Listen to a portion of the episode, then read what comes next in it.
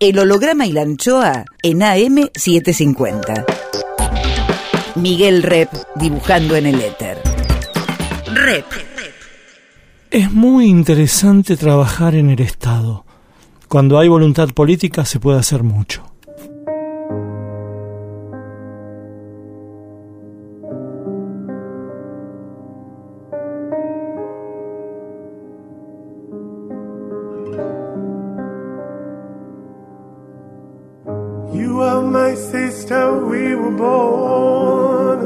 Tú eres mi hermana. Vos sos mi hermano. There were times we were friends, but times I was so cruel. Vos estás próximo, aunque lejos estás. ¿A cuántos kilómetros estás? I was so afraid of the night. El holograma y la anchoa.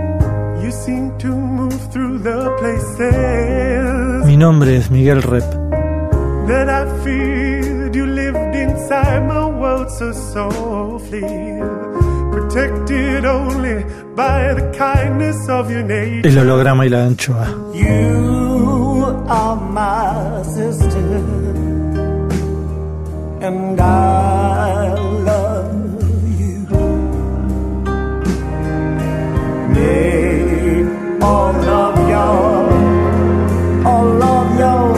El holograma y la anchoa. Ustedes son mis hermanos.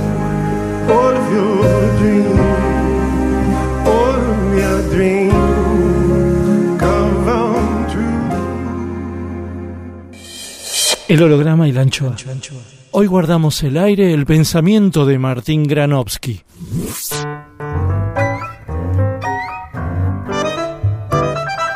Él fue director de Telam. Él es un periodista culto, muy bien formado, un periodista de calidad y comprometido. Se formó con Jacobo Timerman y Página 12 tiene la suerte de, con intermitencias, contarlo en sus filas desde siempre. Ha publicado libros, hace radio y ahora tiene un nuevo destino. En este momento de aires renovados, de cambios, verdaderos cambios, Martín Granowski viene a El Holograma y la Anchoa y dice... Che, Martín, ¿y vos eh, eh, pensás permanentemente en libros o, o- o- o se te no escapan los libros? no, no, no, ¿Nunca pienso. pensás? Sí, libros? pienso en libros, pero después como empiezo a hacerlos y no los sigo, ¿Por qué? y porque soy un pelotudo, no sé por qué. ¿Qué libros Es dejaste pendientes? Así que estaban muy avanzados. uno sobre el 75, que para mí sigue siendo un librazo. Sobre el 75. Sí, Ah, eh, no ha sido hecho no ese libro. por eso se puede hacer todavía. Mm. Claro, pasó de todo ese año. Sí, por eso. ¿Viste esa cosa? Rodrigazo. Claro, exactamente. Te Sí, cambió sí, el claro. país. Claro, te cambió el país ese año. ¿Y vos qué edad tenías en el 75? Yo tenía 19. ¿Y dónde estabas en el 75? Yo tenía 19 y estaba estudiando. ¿Qué estaba haciendo? En 79 yo estaba estudiando historia, Mm. Que es la carrera que hice, La uva. laburando. La uva. No, yo empecé en la UBA y terminé en El Salvador porque fue la época de Otalagano y cerró filosofía y letras y yo no sabía qué iba a pasar. Ok. Mm. Así que terminé, es gracioso porque tengo las. eh, tengo tres, tres Granowski con tres teologías aprobadas. ¿Ah, sí? ¿Y, y, y- Esa locura. presentaste tesis y esas cosas? No había tesis en ¿No? ese momento, no, no había Ah, tesis en ese ah. momento. Te- y, y ejerciste en algo No. de historia? No, iba a ser. eh, Sí. Yo no sabía eso, pero estaba. Yo iba a ser medievalista. Mm. porque me enloquecía la historia medieval. Mm. Y un momento dije, de esto no se puede vivir. No sé si se puede vivir, porque por ahí se podría haber vivido perfectamente eso, pero yo no lo sabía. A mí se me, se me ocurrió que un medievalista en la Argentina no podía vivir siendo medievalista. Mm. ¿Por qué mi locura era la historia medieval? No lo sé. Años Pero era 70 mi y pico. años setenta y pico. Y entonces dije, ¿qué es lo que más o menos sé hacer? Yo laburaba desde muy chiquitito. Mi viejo había sido periodista part-time. Sí. Fue durante muchos años periodista part-time. ¿Dónde laburaba? Inventó una revista, Realidad Económica. Ah, Como tenía otros laburos, la hacía con seudónimo. Enrique Martín. Yo me llamo Martín Enrique. Así, su seudónimo eran mis nombres al revés. sí. Era una revista bimestral que existe todavía. Mi viejo tiene 96. Ahí tenía, eso fue en el 70, así que debía tener, a ver, 46 años. Ujú. Eh, Escribía. yo le había, yo lo ayudaba con los con el archivo y alguna cosa más. Había hecho laburos de más chico todavía con él también, donde había corregido, Ah, sido cadete. redacción, laburo de Sí, pero- redacción. Pero, lo que quieras, laburo de redacción, de cadete, de barrer el piso y de lo que correspondía. Pegar, pegar lo que fuere, lo que fuere, Mm. lo que fuere, Pegar cual- con, cosa. cemento de armado. Sí, sí, todo, todo, Todo. Lo cual me vino bárbaro porque ap- aprendí de muy pendejo el oficio completo, que me Claro. vino me vino muy bien. El oficio completo de redacción y de taller. De redacción, de taller, era taller en caliente todavía, Claro. decir, Sí, tipografía en caliente. a los viejos anarcos que plomos. laburaban en plomo, exactamente. Conocí a los viejos anarcos que laburaban en plomo. Mm, que te venían las pruebas Claro. en plomo. Los tipos tomaban, eh, habían peleado para que le dieran un intermedio y un vaso de leche Porque se moría. por el saturnismo. Exacto. por el plomo Mm. y cuando investigabas un poquito y mirabas dentro del vaso había una taza opaca y adentro había ginebra Mm. Claro. digamos, Bueno, de contra, el saturnismo. exactamente era, A era- favor. era contra algo A favor del jupiterismo. claro exactamente era a favor muchos anarcos burreros había anarcos burreros tipos muy cultos en Mm. general Mm. que más te enseñaban Mm. te enseñaban el, el oficio de corrector y a veces hasta te enseñaban a escribir y te decían no solo acá hay un error sino te decían pibe este punto acá está mal puesto Claro. era Mm. eso. Así que también Mm. hice. Aparte ellos leían en- al revés. Sí. No, tenía una cancha Una extraordinaria. cancha. Tenían Era- calle y cultura. Sí, tenían todo junto. Biblioteca y, Sí. y yeca. Que es Y- una buena combinación. Claro, Uno- uno con, se con- va con- perdiendo, con la ¿no? vida, sí. Se pero con, la vida se da cuenta que es eso. Mm. Porque biblioteca solo sos un bobo engreído. Y la calle sola, puede ser, digo, yo no, no condeno la calle sola, pero si tenés oportunidad de mezclar calle, digo, periodista con calle solo, nada. Mm. Leer un libro no está mal, ¿viste? Pero combinar las cosas Sí, es sí. extraordinario. Bueno, era la escuela, ¿no? Claro. Era bastante la escuela del Claro. periodismo, eso. Salvo crónica, por ahí, algún, ¿no? Alguna cosa que solo era calle, sí. que fomentaban eso, pero bueno, la mayoría era crítica, el mundo, opinión, Sí, y, sí, bueno, sí. y, Sí, y sí, llegó era- a página 12. Era una que llegó a página, era una mezcolanza que a mí me parece bárbara. Mm. Digo, eso que cualquiera puede ser, o sea, cualquiera puede ser periodista y uno dice esto y te dicen, pero eso es ofensivo, ¿cómo que cualquiera puede ser periodista? Y en realidad es cualquiera, a mí me parece que cualquiera tiene derecho a ser periodista. ¿Y vos Después es bueno, es bueno que es bueno que sea bueno. ¿Y vos qué buena. porcentaje de calle y de biblioteca tenés, te parece, como periodista? Yo debo tener mezcladito ya a esta altura. Ah, Debo- 50 y debo 50? tener- sí, debe, debe ser 50 y 50. Hmm. Me parece que parte es de haber laburado desde muy chico, Ah. en varias cosas, de haber laburado en cosas diversas eh, desde chico, y después de haber de, de haber cruzado diferentes calles a lo largo de la vida también, siendo peri- en el periodismo y fuera del periodismo. Hmm. Incluso en el periodismo lo que me sigue gustando más, digo, yo escribo de todo, pero lo que más me sigue gustando, lo, lo, lo que me produce más Sí. vibración, más pasión, es la calle justamente. Es cuando la puedo calle- hacer crónica, cuando Mm. puedo preguntar, cuando puedo curiosear. Más, más, más Martín Granovsky. Rep en AM750. Digo, Y la eso, calle no solo la movilización, No, digamos, no, la no, calle, no, la, la vereda. No, la calle es cualquier costumbre. calle. Sí, la calle es cualquier calle. La calle es eh, irte a un barrio y, y preguntar por qué comen lo que comen. No Claro. solamente porque hay hambre, digo. Claro. No, no, no, yo digo la costumbre, es lo que vos decías, exactamente. Sí. Digo, la calle, la calle es por qué y cómo funcionan las cosas y Mm. por qué y cómo funciona cada uno. En un momento de garrón grande, en, en- en una de las etapas de psicoanálisis, Sí. garrón grande, feo, así. Garrón Sí. personal. Garrón personal, digo, hace unos años se había No muerto- garrón social. No, no, no, se había- te, te digo, se, se había muerto mi hermana y yo quedé destruido en un 61 días, digo, Mm. ¿Cuándo desde fue el día eso? que supo, en 2016, desde el día que supo que Oh. tenía cáncer hasta que se murió, pasó un mes y un día, así, ¡fuc! Mm. Una cosa impresionante. en los, años, en los años de mierda encima. Exactamente. Y yo había dejado análisis después de muchos años de, de- de psicoanalizarme y fui un analista y en algún momento eh, ella, muy buena, me dice, pero no era, yo entendí primero que era para darme ánimo, después me di cuenta que me dio ánimo, pero me dijo una cosa en la que yo nunca había pensado, que me dice, eso fue un año más o menos, ¿no?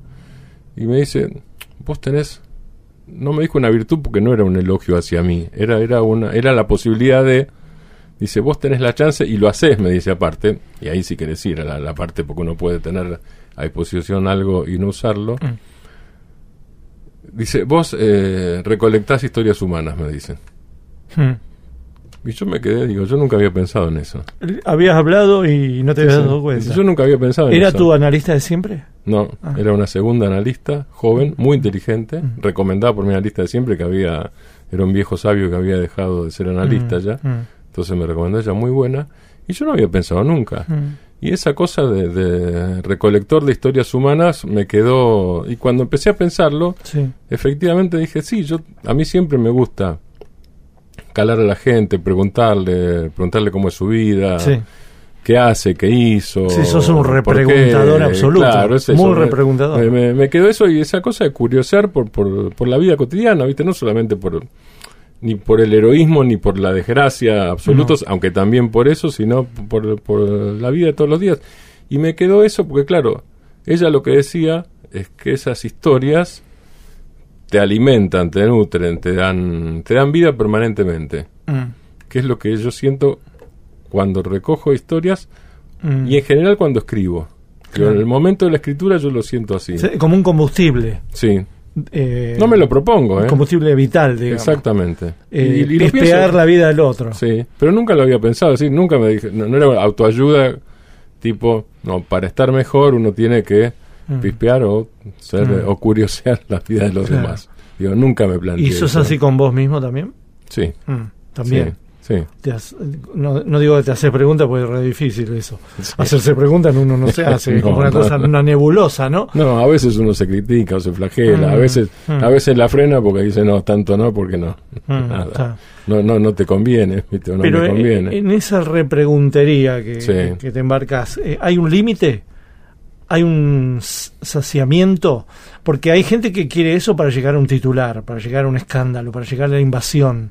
Y No, hay invasión no. frenos. No, bueno. No, invasión no, por pero ¿y vos qué, cuál es como tu, tu- Y no sé. hasta ahí el respeto, a llegar hasta Sí, el sí, respeto? hay una cosa, sí, sí, digo, el morbo no, la invasión no, Mm, humor de cualquier cosa tampoco. eh, Vos me decís de qué, yo qué sé. Te diría humor sobre desaparecidos, no, pero bueno, cosas, Mm. por ejemplo, que el, que, el, que el diario, no sé si lo decidió, qué página, yo Mm. no sé si algún día alguien lo decidió, pero pero pero de hecho de hecho es así. Invasión no, obviamente hay un límite que es digo, ¿qué es lo que te sirve para una historia?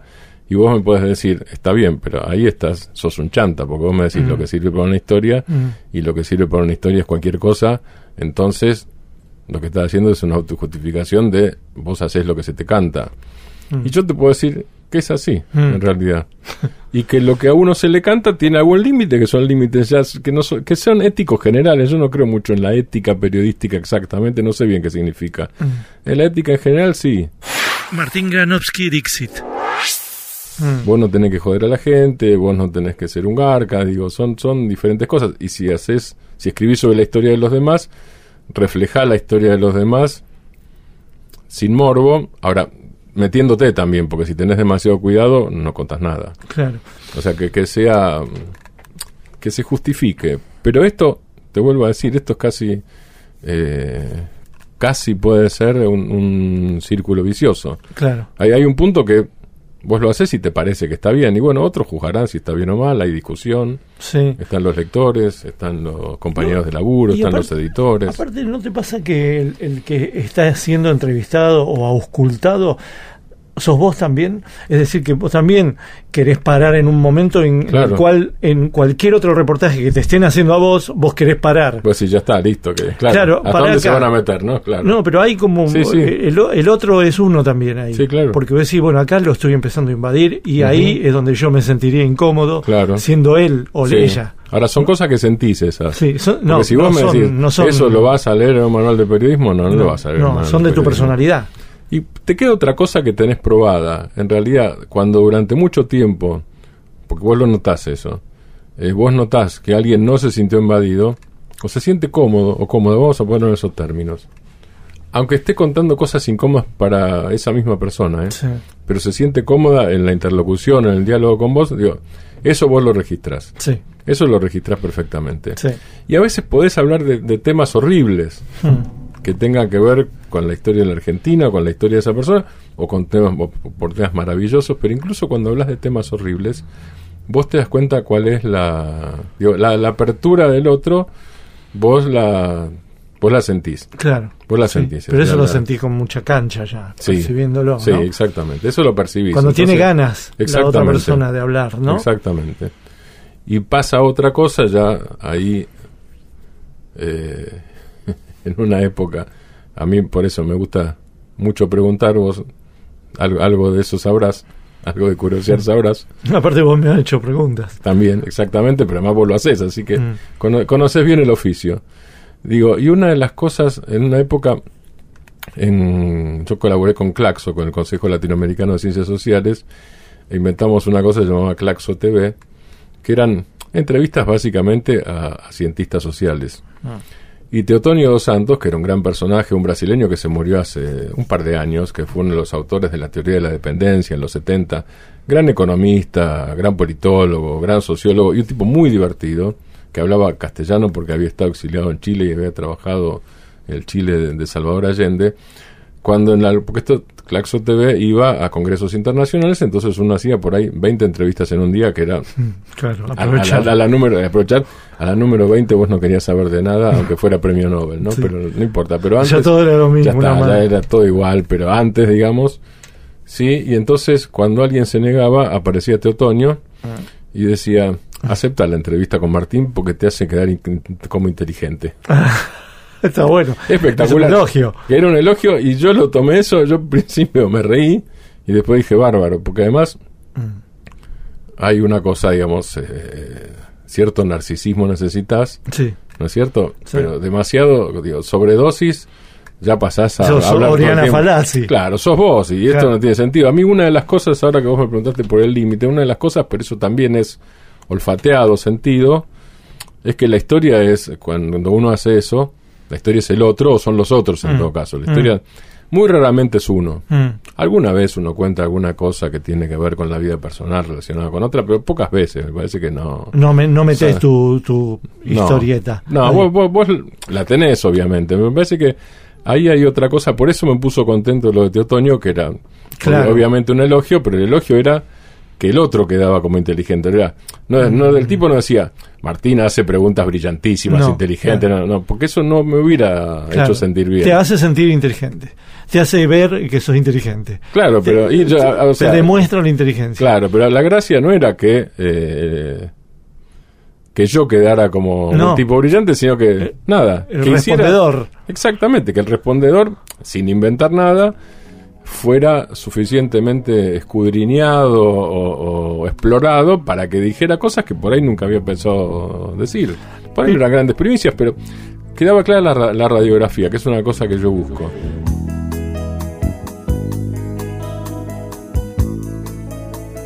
El holograma y la anchoa. Banda de sonido por Martín Granowski. ¿Algo de Cerú Girán?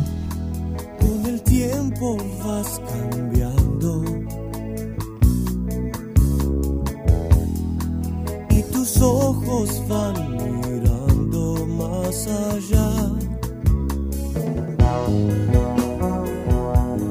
¿Cuánto tiempo más llevará?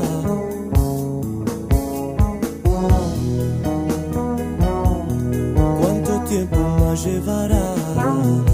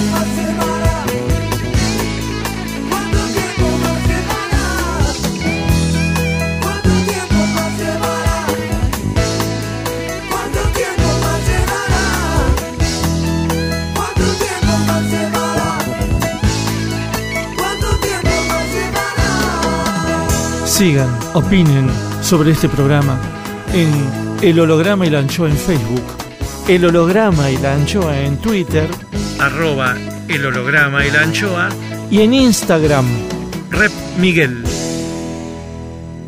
Seguinos en las redes. Jueves 12 de marzo, 21 horas. Miguel Rep y Pedro Saborido presentan Humor Político, Sexo y Fernández. Una charla sobre estos tres asuntos donde uno habla y el otro hace dibujos que se ven en una pantalla gigante o por lo menos grande. Humor político, sexo y peronismo todo al mismo tiempo. Vení entonces el jueves 12 de marzo, 21 horas a Bebop Club de Jazz. Moreno 13 y 4, entre Balcarce y Defensa. Ahí entre San Telmo y Tercer Vaso. Tuentrada.com, ahí saca la entrada. Rep sigue en AM750.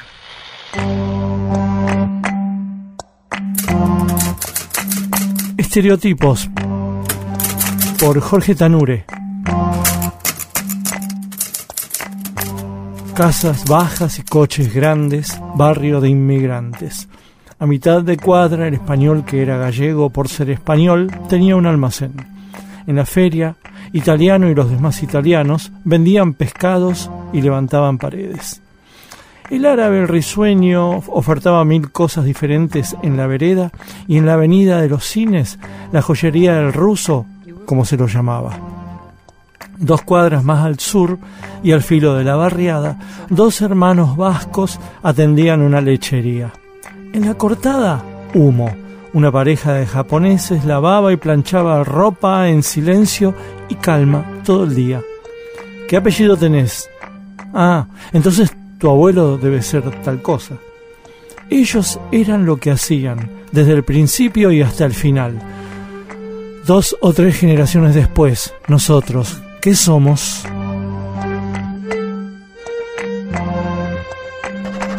Estereotipos por Jorge Tanure. Siga los textos de Tanure en www.jorgetanure con doble n, punto blogspot.com. Miguel Rep dibujando en el éter. El holograma y la anchoa. Seguimos con, Martín Granovsky, periodista. Pero vos sos conversador fuera de Sí. fuera de, del digamos el grabador de, Sí. lo, de lo profesional, también sos un Sí. preguntador. Pero una cosa es preguntar y estar en la casa, qué sé yo, de Zayat y hablar, Sí. y, y ahí sos más o menos igual de preguntador, pero otra cosa es el rol de periodista, donde nunca buscas un titular cuando estás frente a alguien Sí, público. Porque una cosa es la Sí. calle, la persona anónima, esto que eh, exige un gran respeto, que vos sabés que esa es la única oportunidad que tiene quizás Claro. de aparecer en algún lugar y ahí lo respetás el triple. Pero si vos estás con Santiago bla bla, o que estás buscando un titular, ¿no? Sí, claro que lo buscas. Ahí sí hay un profesional, hay un distinto y, te preguntador. sí, y te desesperas cuando no aparece. Claro. Me Mm. pasó una vez, no me olvido más, un día fuimos a entrevistar a Fernando de la Rúa Mm. con Mario Weinfeld, Sergio Moreno, gran amigo que se murió hace, Sí. hace más de 10 años, los tres de página, de la Rúa presidente, y de la Rúa hablaba, y en un momento eh, había pasado una hora y media, y bajito, yo le digo, yo tenía un costado a Mario, y después estaba Sergio del otro lado, y digo, Mario, acá no tenemos un carajo de título. Ni de la noche seguía hablando. Y Mario a su vez le susurraba a Sergio y tratábamos de meter preguntas porque uno ahí se va imaginando, bueno, ¿con qué título esto? Claro. Además yo soy editor desde chico, entonces estoy acostumbrado a, a buscar el título, no para llevárselo al editor, sino para mí mismo que tengo que hacer. ¿Era presidente el chabón? Era presidente. Uh, y no hubo un título. Yo Era, no me claro, era tapa de página. Y no hubo un título, era tapa, y no había título. No. Y no hubo. Cuando uno dice no hay título, eh, eh, a veces es no hay un título sintético. Mm, claro. Y entonces porque hay gente que habla más largo y no te da el título contundente de tres o cuatro palabras. Claro, ahí lo, lo- vos pues, extraes la Tenés que palabra traerlo, clara. que trae, hay que tratar de que no pase eso, Mm. porque a veces uno no quiere respetar, pero es difícil de lograrlo. Mm. Acá no había ni un párrafo para poner. ¿Y Digo, lo qué cual hicieron? Pintábamos lo que más se- pusimos lo que más se parecía a un título, que era una porquería. O sea, ahora, Ese diario, ese diario No, no sí. vendió un pomo. no, no, una porquería. A uno le pasa eso, no es que no me pasó nunca. Mm. A mí me pasó a veces Sí. de no sacar un título. Nunca me pasó de no sacarle un título a un presidente. Ah, Es la única vez que me pasó. Con lo cual, yo ahí deduzco que los tres podíamos ser tres inútiles, mm. supongamos eso, pero me parece que ahí había otro problemita. Claro, ahí- había otro problemita. Creo ahí- que el hecho de que nosotros no sacáramos un título podía atribuirse en parte a nuestra nada, que ese día los tres Mm. estábamos tontos, puede ser perfectamente, pero podía atribuirse también a que no había foco, no había eje, no había para dónde iba el gobierno, no había rumbo, y me parece que eso es lo que pasaba. Y pasó, ¿no? Me parece que pasó. Porque alguna vez me pasó otra cosa. Yo lo entrevisté a Gorbachev en el 92 Mm. y ahí sigo teniendo la duda hasta hoy. Digo, o ¿Dónde, ¿Dónde lo entrevistaste? en Moscú. Mm. En Moscú, en el Él 92. estaba retirado. que estaba- Había caído la Unión Soviética el año anterior, en el, 90 y- claro. en el 91. ¿Y pero él estaba todavía o estaba Yeltsin ya? No, ya estaba Yeltsin, Mm. él ya no estaba. Mm. No, él ya no estaba, él ya estaba retirado Ah. en un enorme edificio que era el, el que había sido el edificio de la Escuela de Formación de Cuadros Internacionales, comunistas y no comunistas, Mm. edificio monstruoso, Mm. Donde, claro, ocupaba una partecita, el- el 1% del, del enorme edificio, estilo zarista o estilo soviético, lo, lo que quieras, pero Sí. bueno, estilo ruso, Mm. era eso. Y ahí sí tuve la duda porque el reportaje fue, fue- salió en página, el reportaje era malo. Era yo, malo. yo me quedé loco porque digo, entrevisté a Porque el Gorbachev. tipo, ¿cómo era? ¿Nodino? ¿Qué era? El tipo a mí me pareció anodino, exactamente, Mm. esa es la palabra. Mm. Pero ahí, la verdad que hasta hoy la culpa me la eché en ese momento y me la sigo echando ahora, porque ahí sí dije, no puede ser, digo, es Gorbachev. Digo, yo Y no era una yo soy- limitación- Yo soy, un tonto. ¿No era una limitación idiomática en ese caso? Si querés puede ser porque era vía inglés, en todo caso había un traductor que traducía el inglés, pero Ah, digo, pero ah, no sé. Le traducía ser. inglés. Él no sabía inglés. No, él no sabía inglés. No era y una, yo- no era una charla directa. No, no, él no sabía inglés y, y yo no sé ruso, o sea que Y- en inglés podría haber sido, pero ahí me quedó, digo, pero algún título salió, no me acuerdo cuál, pero digo, ahí admito que podía ser eh, Mm. que, que una parte era uno porque no podías no tener... Igual me quedé pensando bastante tiempo en eso, si no tenía una parte anodina, digo, Claro. sin sacarme toda responsabilidad profesional, Claro. si no tenía una parte anodina. Y habría En que leer otro de- reportaje a, a Gorbachev. Sí, en el caso de la Rúa no había dudas, no, no, ya cuando lo hicimos no había, si es que alguna vez Le hubo. hicieron repreguntas a De la Roba. Fueron como dos horas y pico. Claro. Pero a Gorbachev debe haber sido difícil hacer repreguntas con un traslator. Era difícil con traductor, sí. ¿No? Sí. Eh, debe ser, no es lo mismo una Y te cambia el ritmo. Te saca Claro. el ritmo, te saca la, la mirada cara a cara, aunque esté la mirada cara a cara, Claro. te saca eso. Sí, efectivamente era difícil. Efectivamente Volvamos era al difícil. 1975, que nos quedamos ahí.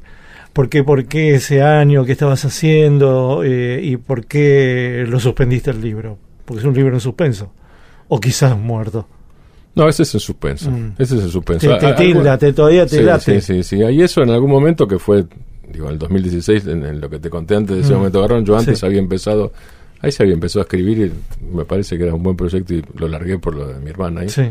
por la, la historia de la muerte de mi hermana. ¿Y por qué en En el- 16 había.? por- No, 16 era, no era el 75, era otra cosa distinta. En el 2016 Mm. eh, me puse a escribir Ah. sobre las causas de la derrota Ah, del 2015, 2015, porque me pareció que era clave entenderlas. Me sigue pareciendo clave entenderlas, Mm.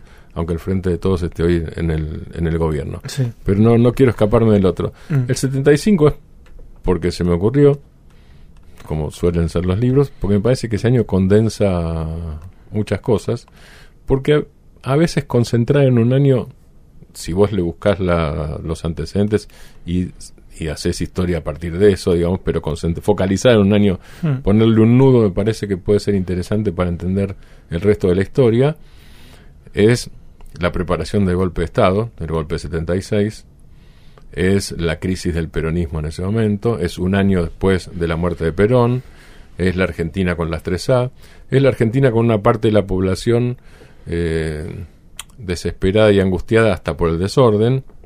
Es un, como un año en anarquía. Sí, hay una anécdota de, Tati Almeida, la cuento, no, es una infidencia, Tati la- me la contó alguna vez para una entrevista.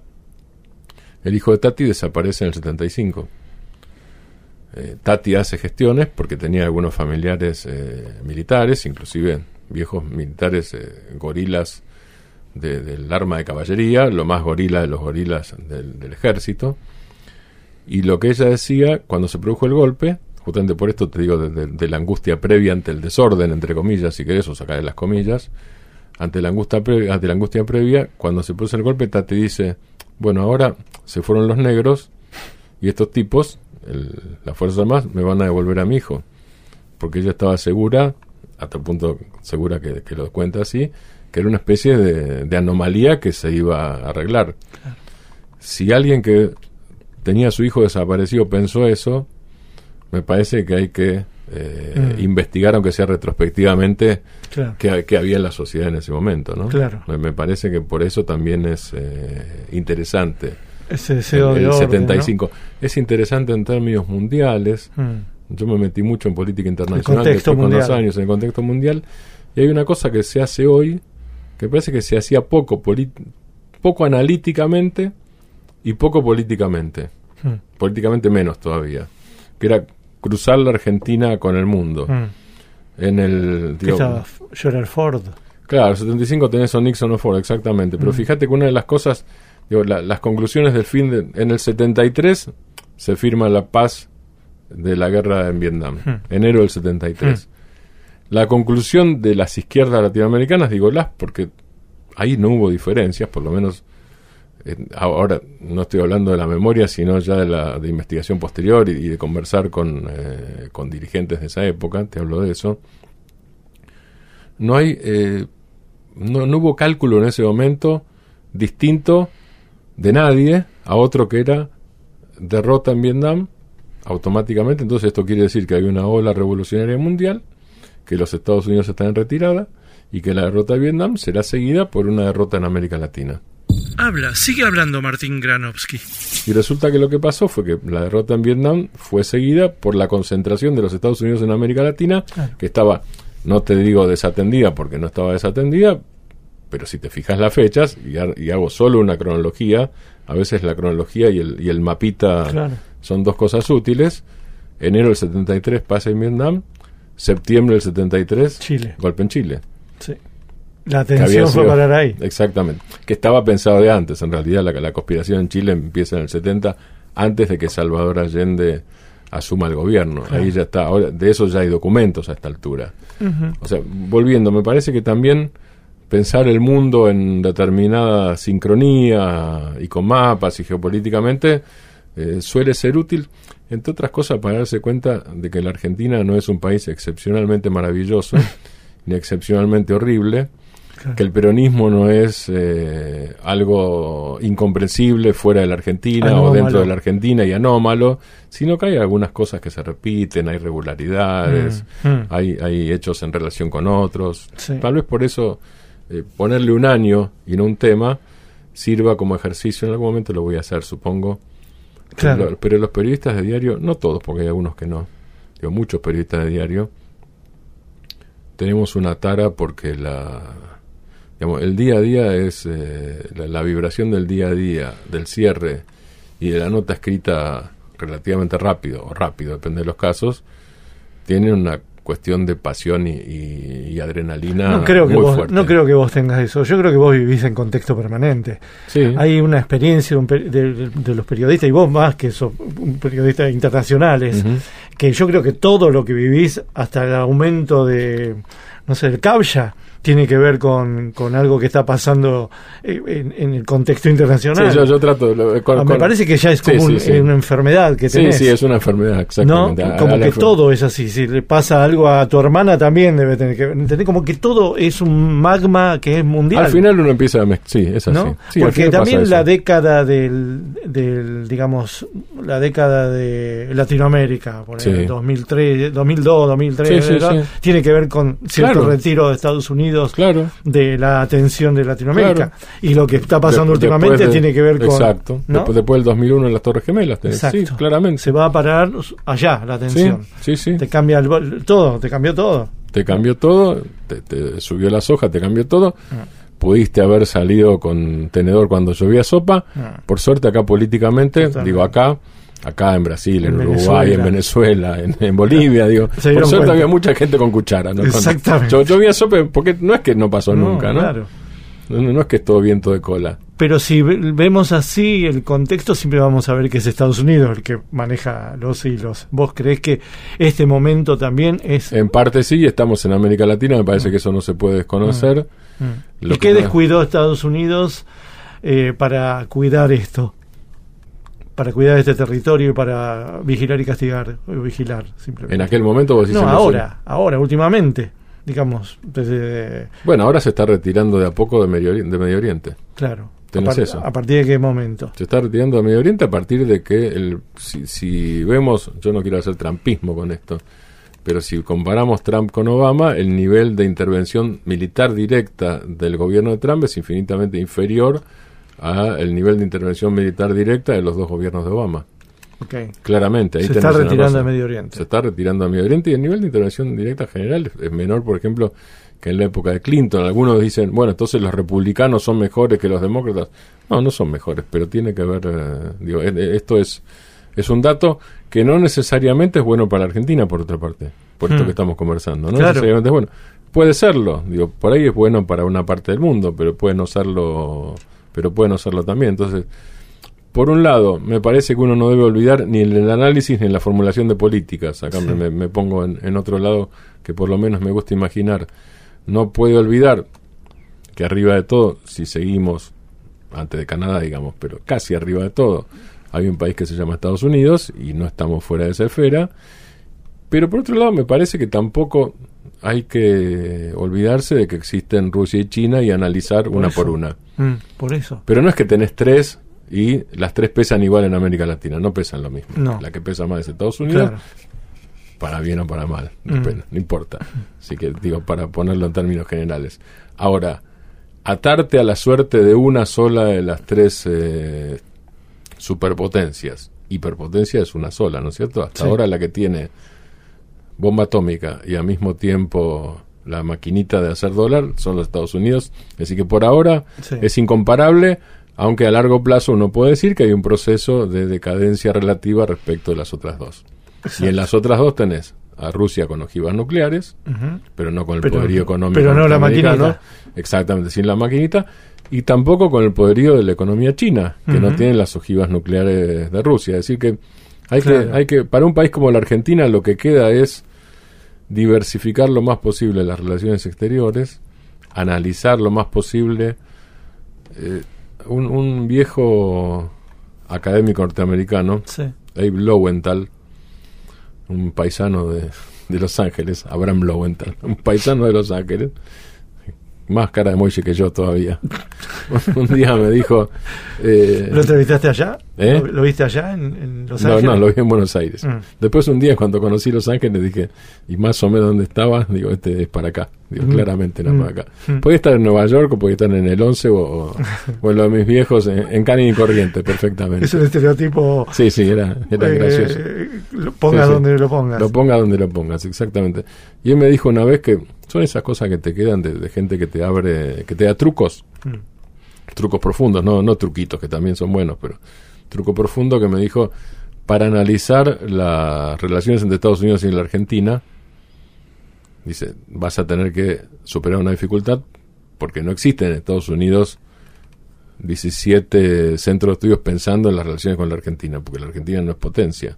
Vas a tener que deducir qué quiere Estados Unidos de la Argentina de acuerdo a lo que hace Mm. Estados Unidos en Afganistán, en Rusia, en China, en el Medio Oriente, con Israel, con Irán, etcétera, etcétera, etcétera. A mí me quedó eso. Sí. Digo, es por inferencia, por lo cual importa más ver qué pasa en Estados Unidos, ver qué pasa dentro de Rusia, ver qué pasa entre Estados Unidos y Rusia, entre Estados Unidos y China, que analizar solamente las relaciones de Estados Unidos con la Argentina, de Rusia con la Argentina o de China con la Argentina, porque no te alcanza, Porque no estás a ese nivel, porque eso es un país de desarrollo intermedio, más bien chico, no muy importante en el mundo, lo cual no está mal, ¿eh? Casi te diría que es una situación eh, que podría ser aprovechada como A privilegiada. veces es privilegiada, a veces es aprovechada. A veces aprovechada. Tuvo como 10 años de aprovechamiento. Exactamente, menos, sí, Néstor vio eso, Néstor y Cristina lo vieron bien eso, Mm. y, y Lula, digo, Brasil eso, otra magnitud, pero, pero lo vieron bien como para aprovechar, es decir, es- ¿para, ¿para qué buscar el hiperprotagonismo si por ahí te juega en contra? Y además hay otra cosa, no te da el cuero, no te da el piné. Entonces. ¿para qué buscar el hiperprotagonismo si no te da el piné? Claro. esa cosa, viste, esas ilusiones argentinas típicas de arreglemos nosotros el Medio Oriente y hagamos Menem en algún momento Sí, sí. gestión de buenos oficios. Sí, sí. Bueno, te Cristina, queda- también te queda cayó en grande alguna- eso. Cristina también cayó en algún tipo de esa pe- petit soberbia. Yo no entiendo la, lógica del memorándum Mm, todavía. Claro. Yo estuve en contra del siempre, me, me pareció que estaba mal el memorándum, no por las razones que se dan Mm. habitualmente, el memorándum con Irán, estamos hablando, ¿no? Mm. No por lo que se dice habitualmente, que había negocios espurios. Yo investigué y no encontré ningún negocio espurio.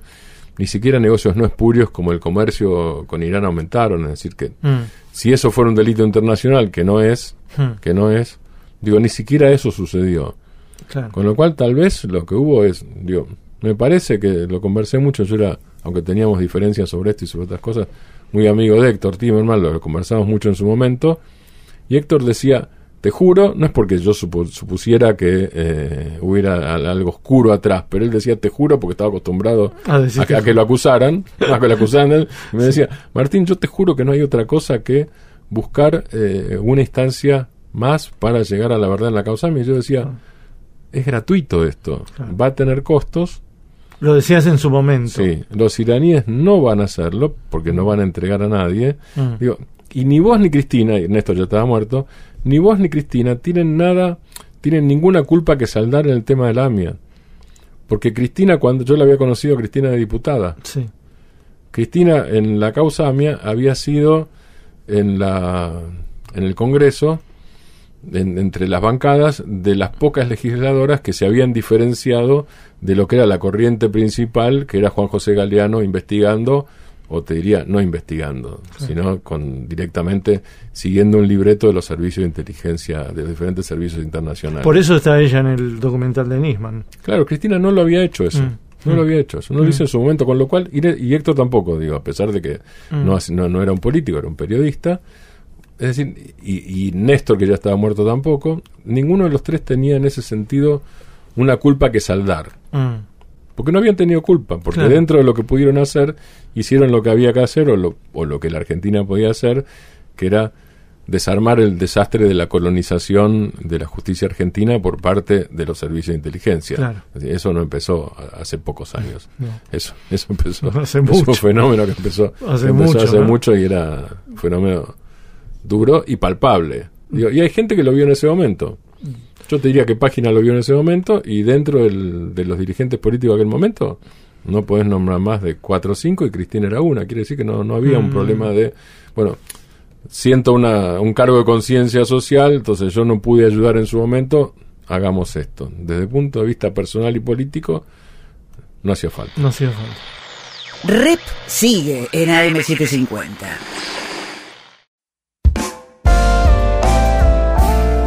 El holograma y la anchoa en AM750. Miguel Rep dibujando en el éter. Rep.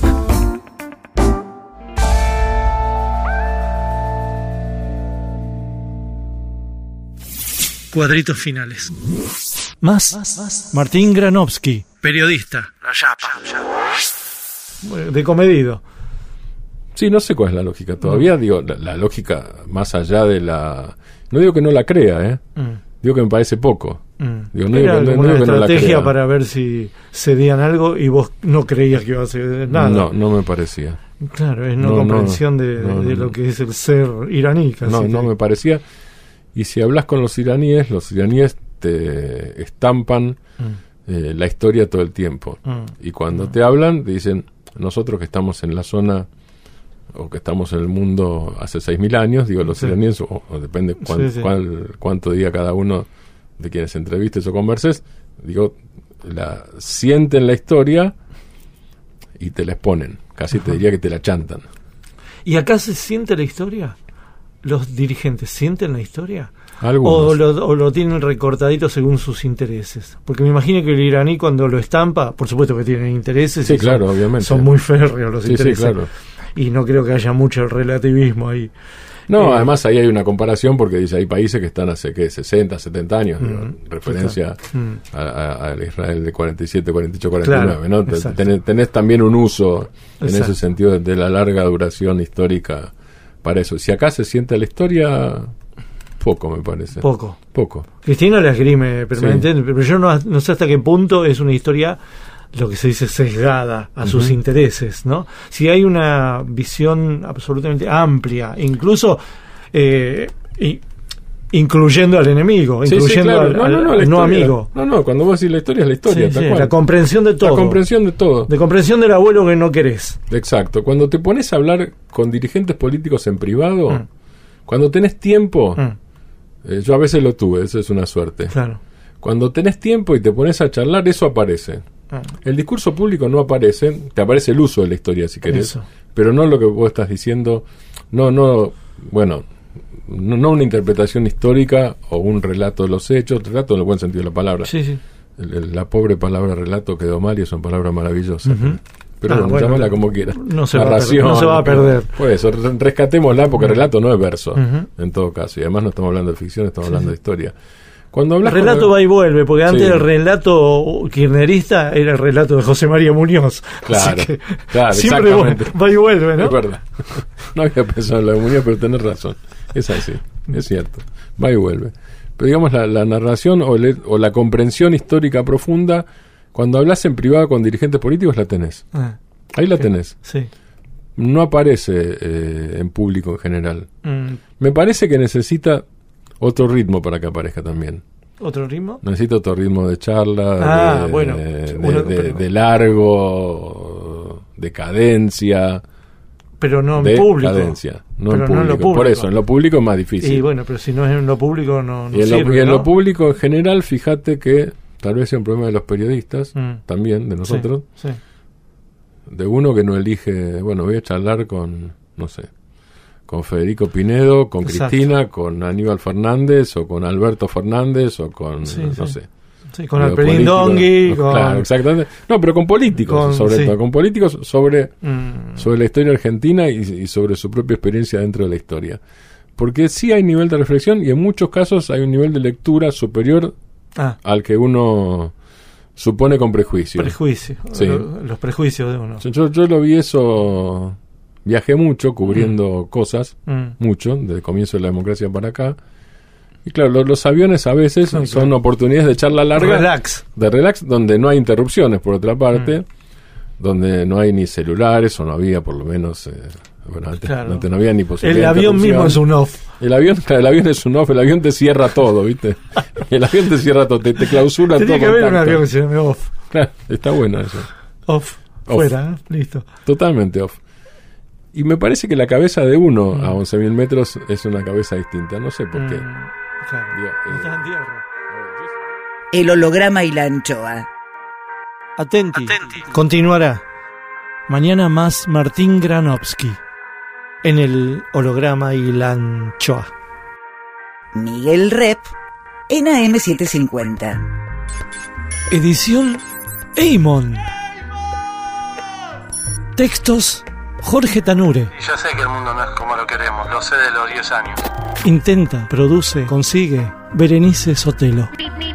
Lápiz y tinta Miguel Rep. El holograma y la anchoa en la contratapa del fin de semana. Sueñan lindo. Miguel Rep. El holograma y la anchoa, siempre contratapa, siempre último, siempre nocturno, siempre allá. siempre-